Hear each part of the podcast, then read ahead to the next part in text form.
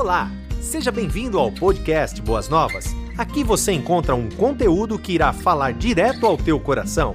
Aproveite! No domingo à noite, vamos bater um papo a respeito de família. E, e, claro, como líderes da igreja, eu e a Marta estamos aqui para abençoar o coração de vocês. Não com a nossa experiência, mas por aquilo que Deus nos diz a respeito da família. Hoje cedo já começamos falando a respeito da gloriosa instituição de Deus no Éden, a família. Naturalmente, vamos aprender nesses domingos pela manhã que ao longo da história, é, o que foi acontecendo é que Deus instituiu a família, daqui a pouco Ele vai instituir a organização so, da sociedade, e Ele vai andando até que nos últimos tempos Ele tem o privilégio de instituir a igreja, que na verdade é a somatória, como eu estou vendo aqui na minha frente, famílias inteiras, famílias inteiras, reunidas debaixo do mesmo teto somando esta família com aquela outra família, com aquela outra família, nós compomos a igreja de Cristo Jesus nesse tempo. E isso é valoroso. Hoje à noite vamos falar a respeito de como Deus organizou a família. E o texto bíblico nosso hoje, que a Marta já vai ler, está em Colossenses capítulo 3, os versículos de 18 a 21. É, é a palavra mais sucinta a respeito da família e como Deus organizou a família para que nós possamos crescer espiritualmente. E lembrando que cuidar da família, cuidar da minha família, você cuidar da sua família e nós cuidarmos das nossas famílias, isto é a grande oportunidade que Deus nos dá nesse tempo de pandemia. Temos condição de reorganizar a estrutura familiar. Então vamos pensar a respeito desses princípios e desta lista muito bonita que Deus nos deu, tá bom? Vamos ler o texto, vamos projetar também para você que não está com a sua com a sua Bíblia, a versão que nós usamos comumente na nossa igreja, já nesses últimos 14 anos é a nova versão internacional. Nós lemos em Colossenses 3, 18 a 21, são quatro conselhos, e nós temos aí o conselho para as mulheres, começando com nós, mulheres, depois os maridos, homens, filhos, a nossa herança bendita, e depois os pais, responsabilidade dupla que temos aí, mulheres e homens, como casal e como família. A palavra então de Deus nos diz assim: mulheres, sujeitem-se a seus maridos, como convém a quem está no Senhor. Maridos, amem suas mulheres e não as tratem com amargura. Filhos, obedeçam a seus pais em tudo pois isso agrada ao Senhor. Pais, não irritem seus filhos, para que eles não se desanimem. Amém. Se esse é o tempo de nós organizarmos as nossas famílias, então nada melhor por começar com, na verdade, quem manda. Quem é que manda lá na sua casa? É ela, né? A turma diz que o marido é o cabeça mas todo mundo diz, os estudiosos, que a mulher é o pescoço. Você já viu, né? A cabeça é o cabeção, né? Agora, o pescoço é que faz isso, ó. Leva para todo lugar. E eu sei que nós homens gostamos de dizer: quem lidera é o homem. Mas irmãos, quem é que pode liderar sozinho quando Deus estabeleceu uma parceria tão bonita entre o homem e a mulher? O homem não tem o direito de dizer: eu sou o líder absoluto desse lar, quem manda aqui sou eu. Porque senão, Deus só teria criado homem, macacos e macacas. Só criaria os animais e o homem. O homem reinaria absoluto no Éden. E eu sei que tem alguns homens que são bem pequenos, que gostaria de reinar no seu lar está sempre rugindo como um leão, não é? Mas se sentindo pequenino, como um coati de vez em quando. Sabe de uma coisa? Deus, quando planejou a liderança do homem, ele colocou do lado dele alguém que lhe seria uma grande ajudadora, como vamos aprender. Queridos irmãos, não devemos liderar sozinhos. Afinal, a aliança do Éden é o homem e a mulher. a igualdade nisto. Eu sei que nós saímos de uma sociedade patriarcal. Quando a gente vê pontualmente todo o Antigo Testamento, eram os pais que lideravam. Já nos tempos modernos, principalmente depois do advento da igreja, a, a mulher ocupou um lugar proeminente e passamos a viver numa sociedade matriarcal.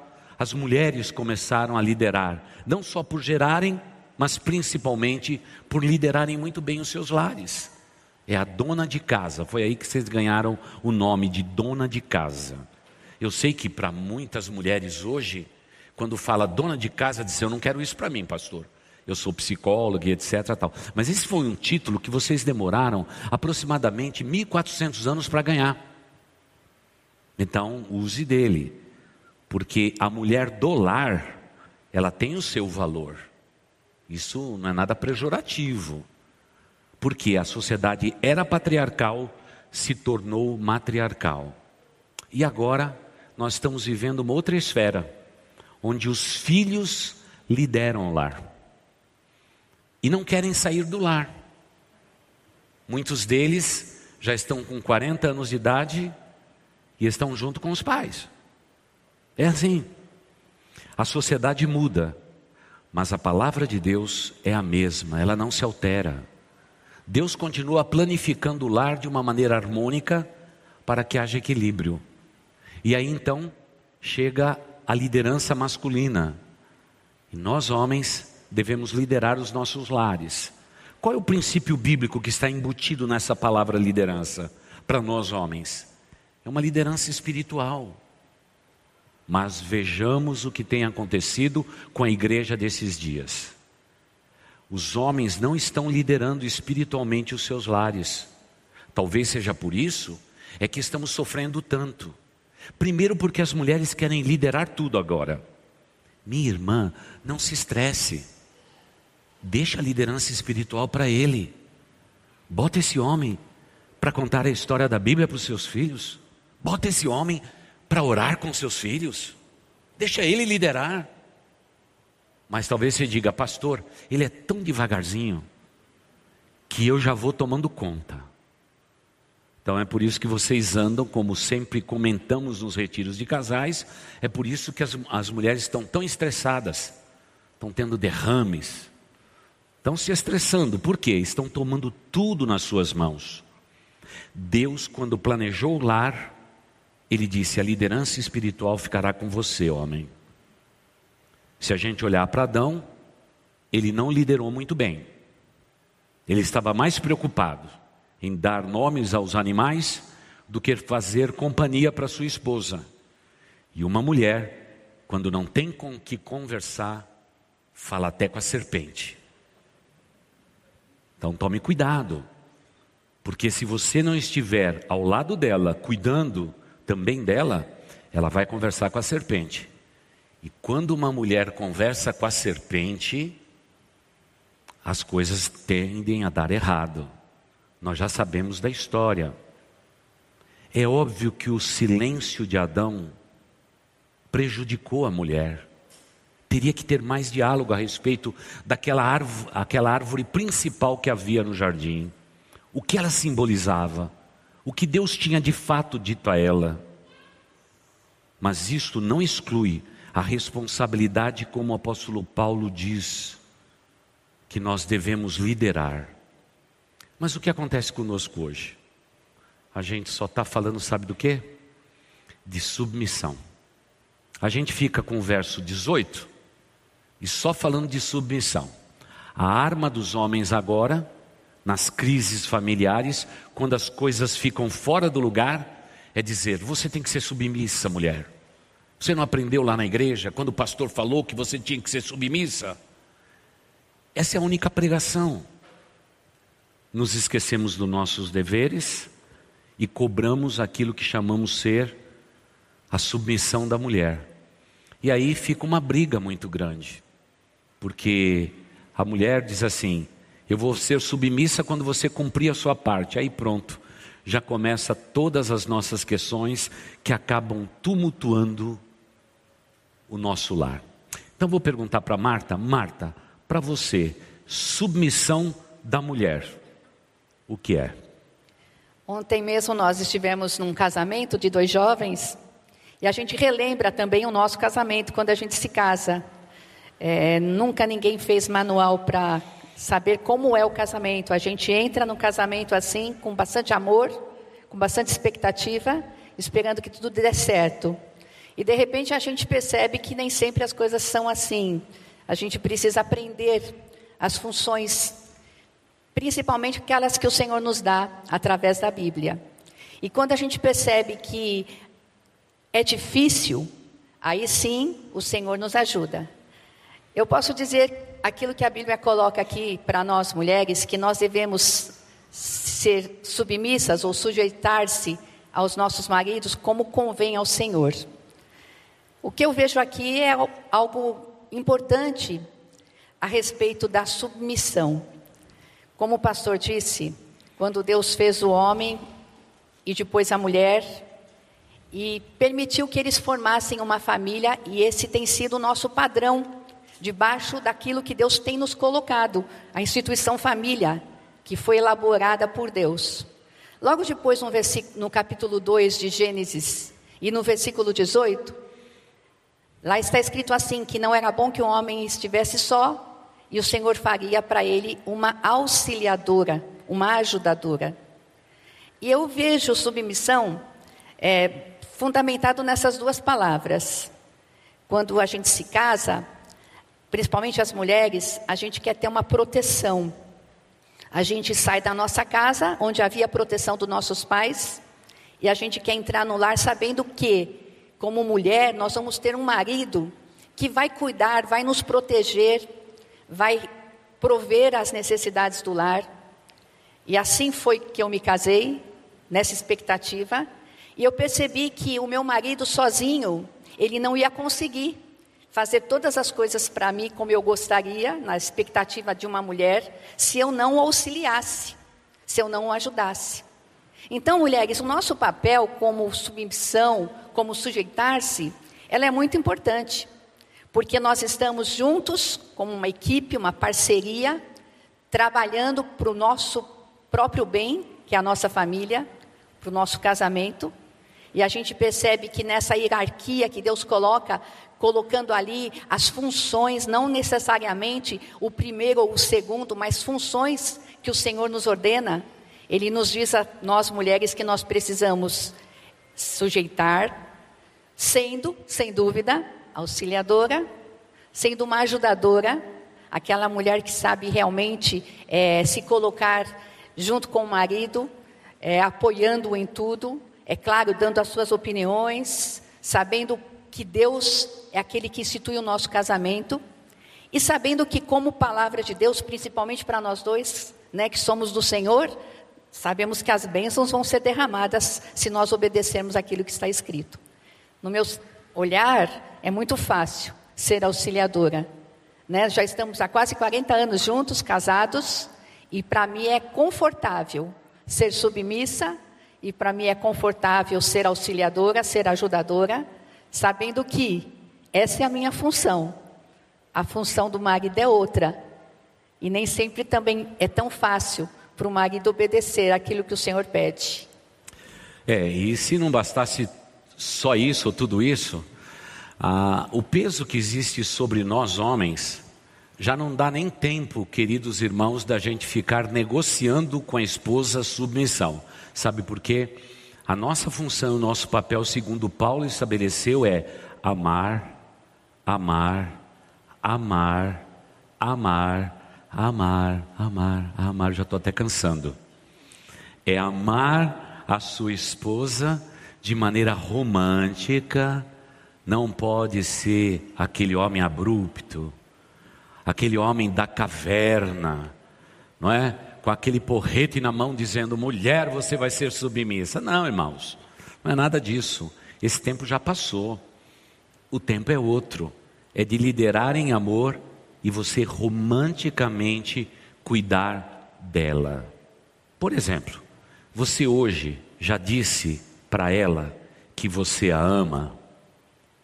Se você não disse, Você vai dizer depois, porque eu não vou deixar de dizer agora, só de raiva. É, é isso mesmo. Porque temos que ser românticos. Às vezes a mulher se casa com um príncipe e daqui a pouco ela descobre que casou com um ogro.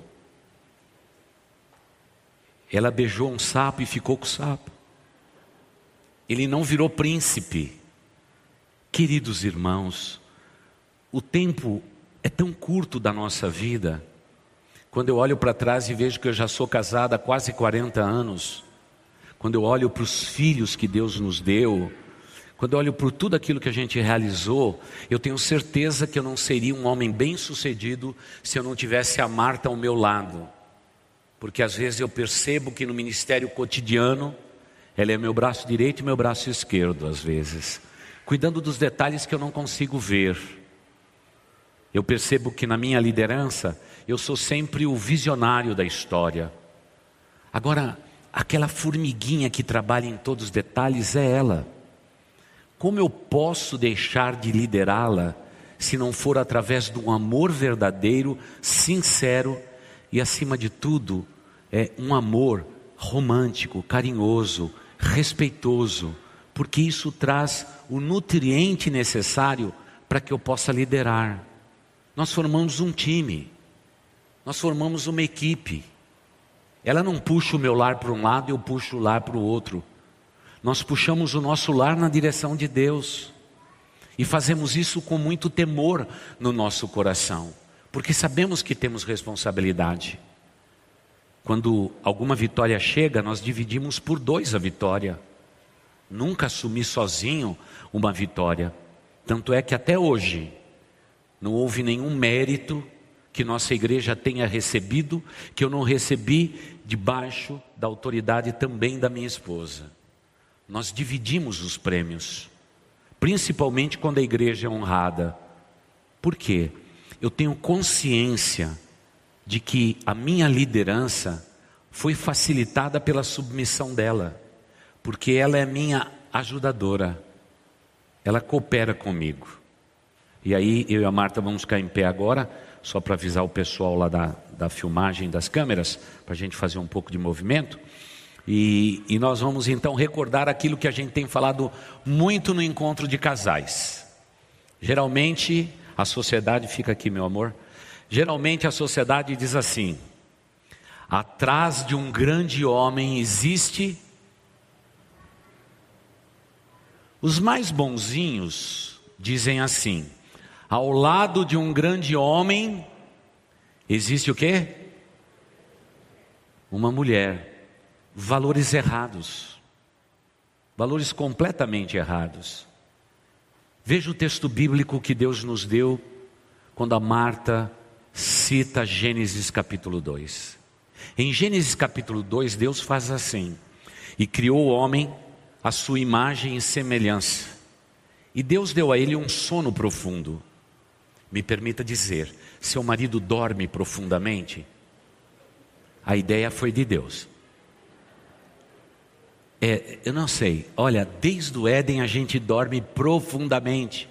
Algumas mulheres ficam frustradas dizendo, pastor, às vezes ele está fazendo um elogio para mim, dizendo que eu sou linda, sou bonita e tudo, e daqui a pouco eu ouço um som, um som profundo, não é? Pois é, a Bíblia diz que Deus deu um sono profundo. Eu acho que desde então nós estamos profundamente dormindo. E a Bíblia diz que Deus cortou do lado do homem a costela e dela fez a mulher. Olha, já temos estudado desse púlpito. O homem foi tirado do quê? Como ele foi criado, igreja? Foi criado do quê? Do pó da terra, do barro. Agora a mulher é algo orgânico. É diferente a essência. Deus nos ensina essências lá no Éden. O homem tirado do barro, algo estático, nada orgânico. Agora a mulher é, é tirada de uma costela. E às vezes as mulheres, não é? Vou pegar o exemplo da Marta, elas dizem, fica aí, meu amor. Elas dizem assim: por que será que só a gente consegue enxergar esses detalhes? Aí eu digo para Marta: Marta, você foi tirado da minha costela. É algo orgânico, é diferente. E agora Deus colocou a mulher diante do homem. E a Bíblia diz assim: E Deus trouxe a mulher diante do homem. Pergunto para vocês, mulheres: qual é o lugar da mulher? Ao lado do homem, atrás do homem ou na frente do homem?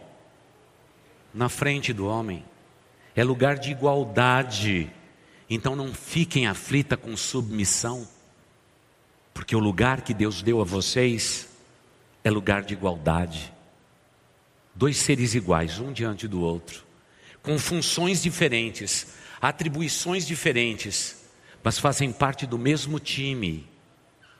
E eu sei que no caso de nós pastores, às vezes as nossas esposas não têm nem nome, nunca tiveram. É esposa do pastor. Quem é ela? A esposa do pastor, pobre delas. É a mulher sem nome dentro da igreja. Graças a Deus que aqui vocês sabem que a Marta é a Marta.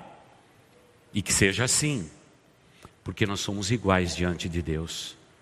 Agora, a tarefa da mulher é a tarefa mais linda, segundo o que a Bíblia nos ensina, porque a palavra ajudadora na Bíblia, então deixa aqui o microfone, meu amor. A palavra ajudadora na Bíblia em o, quinto sentido da palavra ajudador é mais ou menos assim. Pega aqui no meu cotovelo, pega aqui no cotovelo. A palavra ajudadora na Bíblia significa aquela que traz a luz. Como se o homem fosse consagrar uma criança, mas não pudesse fazê-la sem as mãos da mulher. Queridas irmãs, esse é o lugar de vocês, homens. Esse é o nosso lugar. Por favor, liderem. Liderem cada um segundo o seu papel.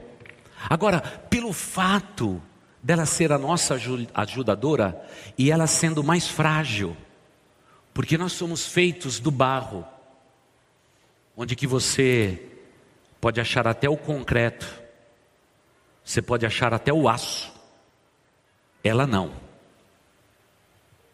Ela é uma costela frágil algo orgânico. Então, naturalmente, nós homens somos o provedor daquilo que a Marta falou. Ela sai dos seus lares muito bem protegida. Veja todos vocês que têm meninas, todos vocês que estão preparando as suas filhas adolescentes e jovens para o casamento. Você tem até medo daquele gorila que se aproxima das tuas meninas. É verdade.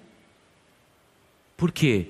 Porque nós gostamos de proteger. É assim que elas devem viver dentro do casamento, protegida por nós homens.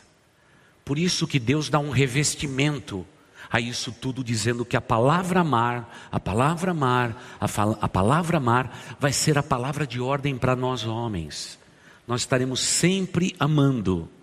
E irmãos, deixa eu dizer uma coisa: por mais que a gente ame, elas sempre querem mais amor, querem mais tempo, querem mais conversa.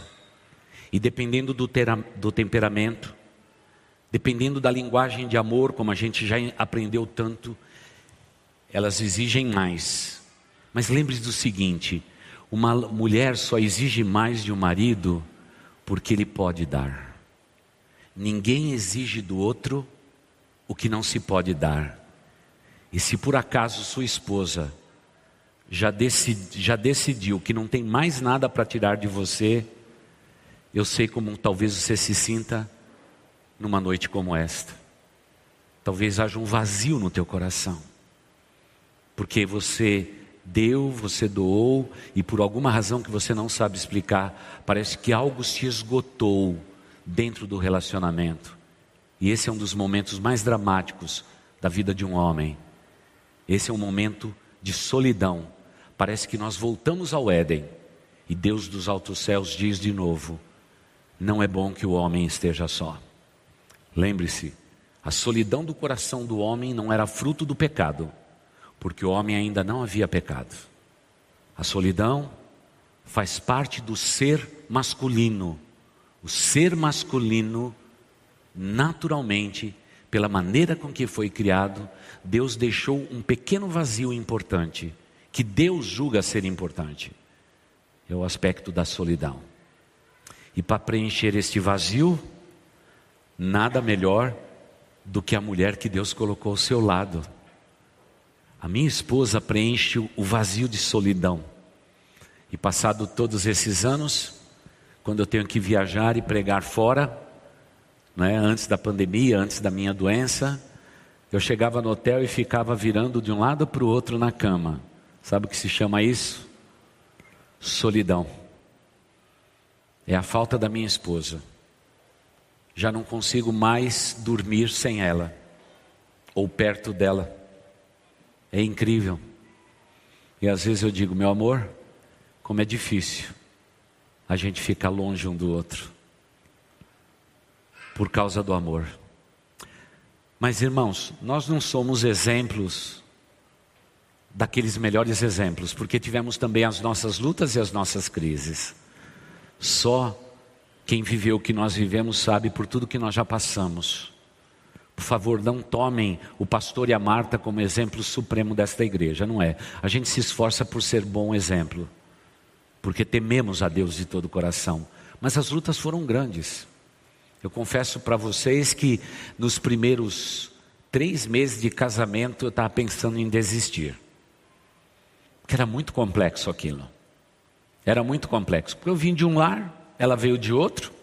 E irmãos, os lares são diferentes. E quando eu cheguei no casamento, em que eu tinha que arrumar a mesa e deixar tudo arrumadinho, no lugar, eu achei aquilo meio estranho. Porque na minha família, se precisar ir no fogão e pegar é, a comida lá e colocar no prato, a gente fazia. Mas não no meu novo lar. Não, não, não. Tinha que ter joguinho americano. Tá vendo que ela está sorrindo, agradecendo, né? Joguinho americano. Irmãos, meus filhos nunca comeram uma refeição sem um joguinho americano ali.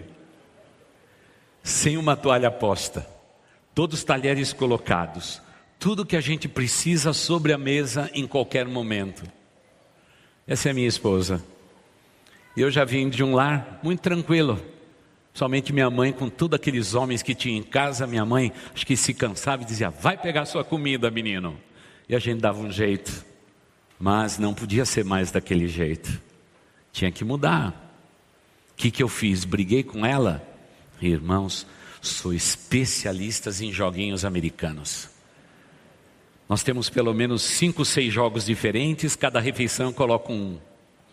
Já coloco os pratos, já coloco os talheres, já coloco tudo no lugar. Mas antes disso, limpo bem a mesa para ficar tudo perfeito, porque eu amo alguém que tem sido meu amor durante todos esses anos, mas tem sido mais do que o amor da minha vida tem sido a minha ajudadora, a minha cooperadora. Eu nunca tive problema com a questão da submissão com a minha esposa, nunca. E espero nunca ter dado trabalho com a palavra amor. De vez em quando ela faz uma listinha, não é? Dizendo: olha, você está correndo muito, você está cuidando muito da igreja e se esquecendo de dois pontos. Aí ela faz a listinha dela. O que eu faço? leio a lista e tento me recuperar o mais rápido possível. Porque, irmãos, quem encontrou uma boa esposa achou um grande tesouro. E tesouro a gente não desperdiça, a gente não joga fora, a gente cuida, a gente investe, a gente multiplica, porque achamos um grande tesouro. A Marta já foi submissa, já, algumas vezes já foi submissa. Conversamos a respeito, discutimos essas questões. E o resultado é que o casamento se tornou mais sólido. Eu entendi limites, eu entendi valores que eu estava me esquecendo, e como bem inteligente que Deus me deu, eu aprendo. Porque tem muita gente que não aprende nunca, né, irmãos? Pode ensinar, ensinar, ensinar, não aprende. Mas eu já vou aprendendo, eu vou moldando, eu vou crescendo do jeito que eu preciso. E é claro, depois da gente se amar um bom tempo, aí vieram os filhos. Para muitos diz assim, pastor, começaram os problemas a acontecer. Para nós não. Os filhos é aquilo que Deus nos diz, são bênçãos que o Senhor nos dá. Mas eu vou falar só um pouquinho antes de entrar nos filhos. O que eu acho interessante a respeito dos versículos de submissão e de amar a esposa, é, às vezes a gente conversando com várias mulheres, é, a gente tem discutido isso muitas vezes, quando diz assim: mulheres, sujeite-se aos seus maridos como convém ao Senhor. E maridos, amai as suas mulheres como Cristo amou a igreja. E não existe a, a questão da condição. É, mulheres, sejam submissas se ele for assim. Ou maridos, amai as suas esposas se elas forem também uhum. especiais na submissão. Por sermos assim, crentes, na palavra, obedientes àquilo que o Senhor nos diz, a gente sabe que precisamos obedecer aquilo que está escrito. Mas na nossa experiência própria, a gente só tem ganhado na questão de submissão e de amor. É, é uma troca. E cabe muito bem a nós, mulheres, no sexo feminino, aos homens, na função deles, porque uma das maiores necessidades nossa como mulher é se sentir amada e protegida e os homens, uma das maiores necessidades dele, como ele já disse, suprir essa solidão, mas também auxiliá-los com afirmação. Eles gostam que a gente diga assim: vá em frente, você está fazendo muito bem. Que são as palavras de afirmação que todo homem gosta. E quando a gente fala sobre essa linguagem de amor, que a Bíblia já relata lá em Gênesis, a mulher precisa ser cuidada, amada, o homem precisa é, ser o líder, valorizado. Isso já faz parte do propósito, do plano que Deus tem para nós. Porque depois disso, quando a gente aprende bem essa questão é, dentro do casamento, aí sim Deus nos dá a responsabilidade de termos filhos, de sermos pais e de incutir nos nossos filhos a palavra de Deus na função familiar. E é por isso que a gente tem que também se preparar para o momento de termos filhos. É, o casamento às vezes acontece tão rápido, muitos se casam e não tem aquele tempo de espera, talvez de crescimento, de conhecimento, de buscar a leitura, de ler livros para aprender um pouco, porque agora a família não vai ser só um casal, mas vão ser pais, os filhos vão chegar e a responsabilidade agora começa a dobrar, porque agora a mulher já não vai ser só a esposa, o homem não vai ser só o marido, mas agora nós vamos ter duas responsabilidades: esposa e mãe, marido e pai. E aí sim, é, o casamento se torna a instituição família. Por isso que é tão importante nós estarmos falando sobre esses assuntos hoje, porque sem dúvida nenhuma, quando os filhos chegam, a herança do Senhor é, é derramada sobre a nossa vida.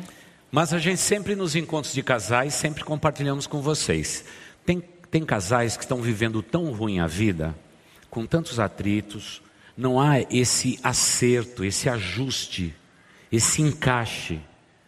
Porque ele foi criado de um jeito, ela de outro, eles brigam muito, eles têm conflito. Aí eles têm uma grande ideia. A ideia é a seguinte: vamos ter um filho porque as coisas vão melhorar. Irmãos, quando chega um filho, não é que as coisas vão piorar, mas para um casal que pensa assim, um filho vai ser mais um peso nessa caminhada. Porque todos nós que somos maridos aqui e já tivemos os nossos filhos, nós sabemos, quando nasce o filho, a mulher passa basicamente os dois primeiros anos no cuidado daqueles bichinhos que Deus dá para a gente. Fica dedicada, dedicada. Durante dois anos você até esquece você passa a ser o último do lar. Não é? Até a empregada é mais importante do que o marido. Porque as prioridades foram mudadas. Agora imagina, se eu tivesse um casamento atritado e complicado com a minha esposa, de repente a gente tivesse a ideia de ter um filho para melhorar, e durante dois anos ela vai ficar full time cuidando de uma criança, você imagina a minha condição. Eu vou me sentir o pior do mundo os atritos vão aumentar. Por isso que, como a Marta disse, um filho, uma filha, tem que ser bem planejada, no tempo certo, Pastor, existe tempo ideal? Claro que não. Cada casal é de um jeito, tem a sua maturidade, a sua individualidade. E da mesma forma que Deus respeitou no Éden a individualidade de cada um deles, nós também temos que respeitar. Mas nós que somos pastores, a gente sempre ensina assim: namorar só depois dos 17. Aí todo mundo fica bravo dentro da igreja.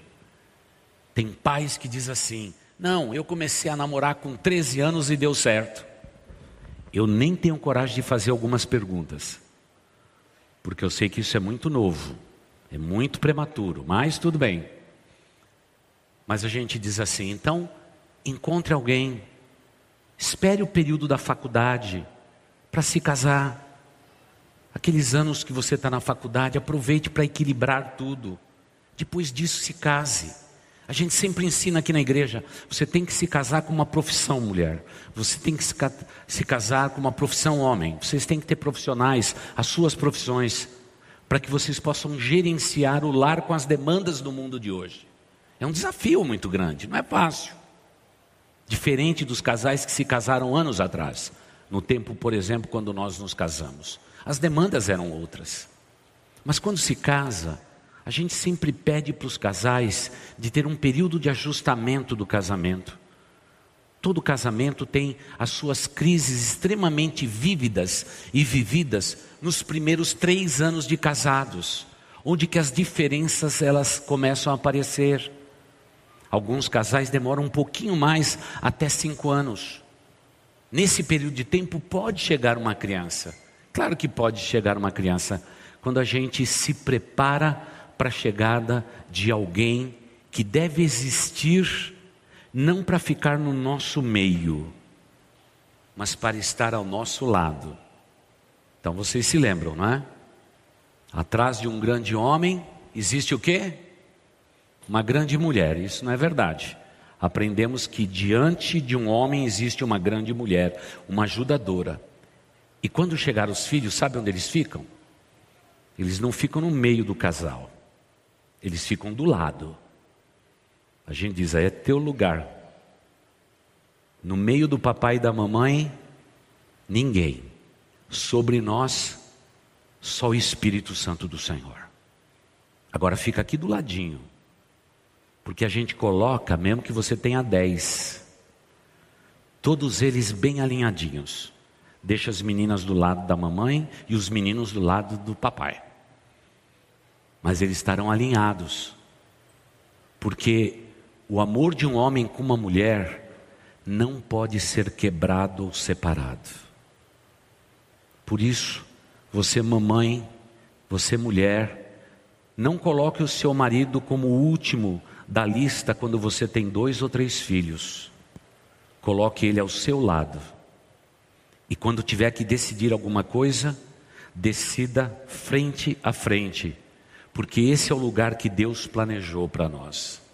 E quando a gente coloca os filhos do nosso lado, a gente tem que ensinar para eles. O primeiro princípio abençoador da igreja e da palavra de Deus é um. Sabe qual é? Filhos, obedeçam aos seus pais. Filhos, obedeçam aos seus pais. Marta, o que você acha dessa palavra filhos, obedeçam aos seus pais. Que papel gigantesco é esse dos filhos? Aí chegou a função dos filhos. Nós devemos ter muitos filhos aqui, não é? Ainda aqueles que estão nos seus lares com seus pais. E a palavra de Deus diz que esse mandamento, que é filhos, obedeçam aos seus pais em tudo. Esse é o primeiro mandamento com promessa. E eu gosto de ensinar isso às nossas crianças, porque vale a pena obedecer obedecer, vale a pena ser obediente em tudo. E muitas vezes os filhos reclamam das ordens que os pais dão a eles. Mas a palavra de Deus nos ensina assim, que filhos precisam obedecer. Porque esse é um mandamento, o Senhor ordena. E esse mandamento tem promessa. O único mandamento com promessa. E qual que é a promessa? Para que te vá bem e para que tenha uma longa vida sobre a terra. Então, os filhos, Vale a pena obedecer aos seus pais. Vale a pena obedecer a mamãe e o papai. Por quê? Porque você vai ser bem sucedido. A bênção do Senhor vai estar sobre você. Porque a palavra de Deus diz. Esse é o primeiro mandamento com promessa. Você vai bem, você vai ter prosperidade, você vai ter a bênção contínua na sua vida e você vai ter uma longa vida sobre a terra. E eu fico imaginando, todos nós queremos é, ter uma longa vida, todos nós queremos ver a nossa descendência, e nós também já fomos filhos. Eu continuo tendo a minha mãe, você continua tendo a sua mãe, e como é bom saber que a bênção dos nossos pais estão sobre nós, e nós queremos ter uma longa vida, porque se obedecemos aos nossos pais, eu creio nessa promessa, a promessa de uma vida longa. Então, Filhos que estão aqui, que estão nos ouvindo, vale a pena obedecer. Obedeçam em tudo. E eu digo aqui, não existe o ser. Obedeçam em tudo. Mesmo que você ache que o papai e a mamãe não estejam certos. Mas creia na palavra de Deus. Porque você vai ser bem sucedido e você vai ter uma longa vida sobre a terra. Isso é maravilhoso, é promessa do Senhor sobre a vida dos nossos filhos e de todos os filhos que estão nos ouvindo hoje. Tá certo. Olha, e depois eu vou pedir para o pessoal da mídia para eles colocarem a foto da nossa família aqui para vocês verem como que minha família é linda. Mas também eu saí ganhando, porque eu já conheci, eu já conquistei uma mulher linda para melhorar aquilo que eu não era lindo. Então Deus foi misericordioso e vocês vão ver os, os, meus filhos e os meus netos, vocês vão ver o que é a bênção do Senhor. E olha, eu quero dizer bem para vocês, filhos, a seguinte palavra, por favor. Vale a pena obedecer. Não esteja preocupado como a Marta acabou de dizer, se meu pai for desse jeito, se minha mãe fizer aquilo, esqueça isso. Obedeça de olhos fechados, porque quem manda é aquele que criou a família, o Senhor do nosso lar, o Senhor absoluto do universo. Ele sabe como as coisas funcionam. Por favor, obedeçam. E como o pastor disse hoje cedo, na pregação da manhã, não aumente o volume da sua voz, menino. Menina, não aumenta o volume da sua voz, querendo com isso suprimir a individualidade do papai e da mamãe. Não pratique isto. Simplesmente obedeça.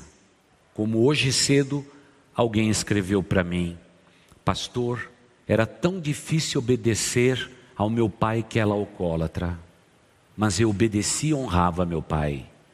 Por isso sou tão abençoada nos dias de hoje. É verdade, minha irmã, você será sempre abençoada, porque Deus não dá condicionais. Eu obedeço porque meus pais fazem tudo o que eu preciso. Eu obedeço porque o Senhor do universo ordenou: filhos, obedeçam seus pais. E por último, nós temos aqui o papel dos pais na família de não desanimar os seus filhos, como o apóstolo Paulo de maneira sucinta, nos diz: Filhos, obedeçam aos seus pais em tudo, pois isso agrada o Senhor. E pais, não irrite os seus filhos, para que eles não se desanimem. Bom, Marta, você é a professora da classe de pais aqui, antes da pandemia. A maior classe que esta igreja tem. Como é o ambiente dessa classe lá e lá você encontrou pais que impõem limites aos seus filhos? Como que é a história lá daquela classe grande? Estou com saudades, viu, da classe da escola de pais. É uma classe maravilhosa. A gente se reúne, reunia ali no salão Alfa e a gente tinha muitos pais ansiosos em aprender e trocávamos experiências e foram momentos maravilhosos. Esperamos voltar logo. Mas a palavra de Deus nos diz assim nessa última função aí, terminando com os pais. Pais não provoquem os seus filhos a ira. E também é mandamento do Senhor. E o que significa provocar é, os nossos filhos a ira? É desanimá-los, realmente é desencorajá-los à vida com palavras ásperas, com ordens que não sejam claras, com uma disciplina que só machuca, mas não corrige, não leva àquilo que é determinado, porque toda disciplina precisa ter um ponto aonde queremos chegar com os nossos filhos. E provocar a ira é isso, é desanimá-los à vida. E eu gostaria que nós pensássemos aqui numa planta que, quando ela não recebe a água, aconteceu isso lá em casa essa semana. Eu tinha uma planta tão bonitinha, de repente olhei para ela e as folhinhas elas estavam tão tristes, todas caídas. E eu levei para a cozinha e já comecei a colocar água. E aconteceu que a plantinha começou a dar vida. E, na verdade, os nossos filhos são assim, são comparados com uma planta quando os pais provocam essa ira, desencorajando-os, não os tratando com aquilo que realmente eles são, mas somente com aquilo que eles fazem de errado. E nós precisamos aprender que os nossos filhos precisam dessa água para que as suas folhas fiquem verdes, para que eles possam se animar para a vida, porque a vida de uma criança, de um adolescente, de um jovem é repleta de desafios. Qual é o papel dos pais? É discipliná-los encorajá-los para a vida, mas não provocando a eles uma ira que leve a eles a um descontentamento, a um desânimo da vida. E infelizmente muitos pais têm feito isso. Precisamos sim animá-los através daquilo que a Bíblia nos diz, disciplinando-os, instruindo-os no Senhor. Por isso, não provocar a ira realmente é encorajá-los com palavras e com promessas que o Senhor tem a eles através da palavra, através de uma disciplina, uma disciplina correta, se fala muito de limites de disciplina, o que precisa, o que não precisa ser feito, mas nós sabemos que esse assunto é vasto. Sim. Quando a gente fala sobre isso numa sala de aula, Verdade. a gente leva horas, mas nós precisamos, como pais, adotarmos uma disciplina correta dentro da nossa casa, mas não se esquecendo da balança, a balança certa que é disciplina e amor, elas precisam estar unidas. Nada pode ser feito sem amor. Nós devemos amar, do mesmo modo que o marido precisa amar a sua esposa. Agora, quando nós nos unimos como pais, nós devemos amar os nossos filhos de uma maneira incondicional, mesmo quando eles precisam ser disciplinados. A disciplina é necessária e nós sabemos exatamente o que os nossos filhos precisam, mas além da disciplina, eles precisam de encorajamento para suportar os desafios. Agora, a palavra de Deus nos diz também que eles precisam de instrução. Então, esses três pilares na educação são super importantes: encorajamento, a disciplina e a instrução. Como diz lá em Efésios 6:4, nós precisamos instruí-los no Senhor. E aí é que eu gosto dessa palavra, porque a gente percebe que também na educação familiar nós temos uma parceria com Deus. Nós precisamos instruir os nossos filhos no Senhor e não segundo aquilo que a comunidade, que a sociedade, que a escola, que o entretenimento diz. A instrução está baseada no Senhor. E o que, que é isso? É muito bacana saber, muito legal saber que nós, pais, somos aqueles que vão discipular os seus filhos no Senhor.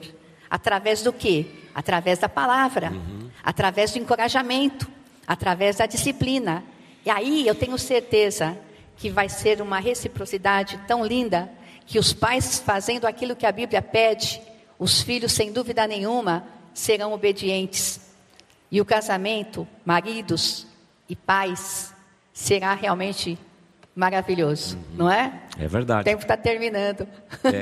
É, é já está é. terminando. Mas antes da foto, deixa eu dizer uma coisa para vocês. Todo mundo acha que na casa do pastor não é?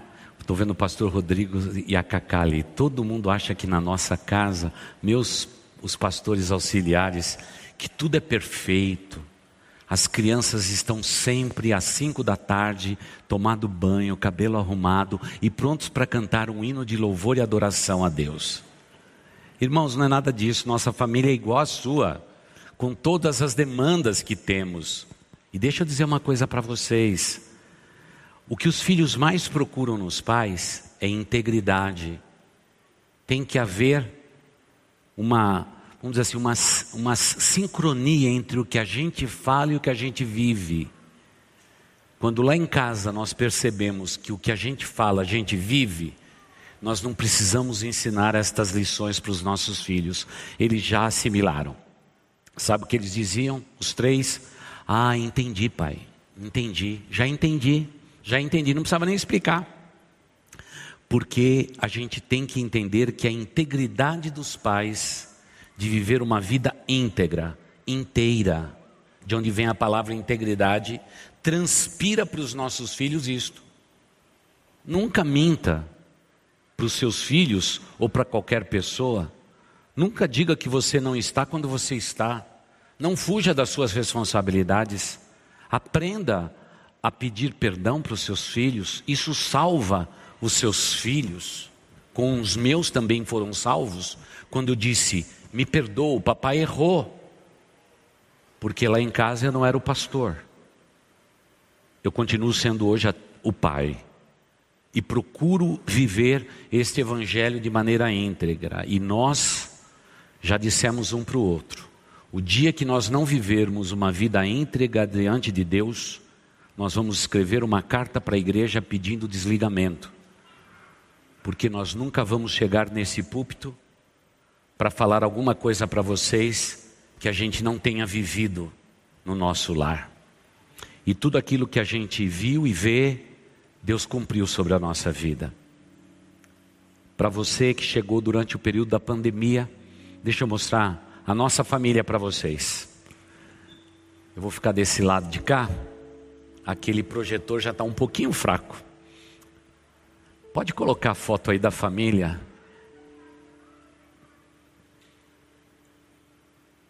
Essa é a nossa família. Lá na parte alta, aquele barbudo é o Daniel.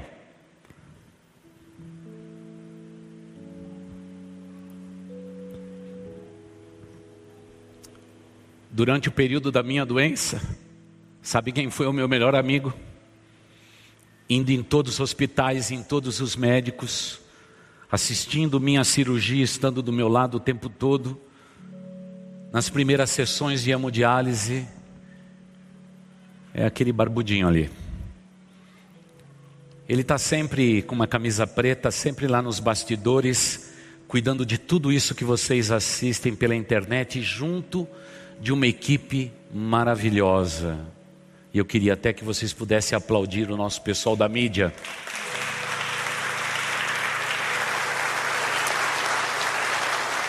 O que seria da nossa igreja sem esse pessoal nesse período de pandemia, não é? Logo ali do lado a nossa americaninha, do lado do Daniel ali é a nossa Nádia, tão linda, tão preciosa, viu? Ela está solteira, se você tem qualquer interesse, pode mandar o currículo em nome de todos os diáconos da igreja. Se eles aprovarem, a gente chega em, a segue em frente. Do lado dela é a irmã querida, a Daina, que é aquela que nos deu junto com Márcio. Ali é outro filho, aquele filho sorridente ali, o Márcio. Que lindo. Ele nos deu quatro netos. Olha, a primeira são as, as gêmeas, a Ana e a Alice, e aqui embaixo o Noah e o Theo. O Theo está dando até um sorriso de cansaço, porque ele não estava querendo mais tirar foto. E a gente dizia, sorria, sorria, e ele fez um sorriso forçado. Eu quero dizer para os irmãos que somos abençoados por Deus, e a nossa família é uma família sacerdotal. Cada um deles com seus ministérios, trabalhando firmemente na igreja do Senhor Jesus, nunca se desanimaram, às vezes nos viram chorar e sofrer por causa da igreja, e até mesmo nesta igreja choramos algumas vezes, mas eles ajudaram a enxugar as nossas lágrimas e a gente prosseguir em frente. Se você perguntar para mim se eu tinha ideia do que Deus ia fazer conosco, eu tenho que dizer para você que eu não sabia, mas eu comecei bem, estando ao lado de uma mulher virtuosa, amorosa, vocacionada como eu, pronta para servir ao Senhor de todo o coração. E quero dizer a esta igreja que nós decidimos dar a nossa juventude para Deus, os anos mais vigorosos, os anos mais juvenis da nossa vida, nós demos para Deus e queremos hoje, diante da nossa igreja amada e querida, dizer que não nos arrependemos. Foram os anos mais bem investidos que nós pudemos ter na nossa vida. Hoje, quando olhamos para trás, por todos os lugares que nós passamos, todas as pegadas que deixamos, a gente só pode agradecer a Deus por tudo. Agora, o segredo da nossa união não está em nós, está nele. Nunca fomos nós, sempre foi Ele. Nunca fomos o que nós pensávamos, era o que Ele desejava. E por isso que deu certo. E eu louvo a Deus por isto. Agora, para concluir, querida igreja, Deus faz acepção de pessoas? Você acha que o nosso Deus faz acepção de pessoas? Não, de jeito nenhum. Se Deus foi conosco, Ele também será com você e com a sua família. E eu quero declarar isto pelo nome de Jesus. O nosso Deus não faz acepção de pessoas. Se Ele foi conosco, Ele será com vocês para sempre. Que Deus possa nos abençoar neste mês de maio, mês da família, um mês de estarmos celebrando tudo que Deus nos ensina a respeito da instituição mais linda que Deus colocou sobre a face da terra, a família. Porque depois dela, a igreja é resultado de famílias reunidas para a glória do nosso Deus. Amém. Você ouviu o podcast Boas Novas. Se você quer saber mais sobre a nossa igreja, nos siga no Instagram em arroba Igreja Boas Novas e nos siga também no nosso podcast.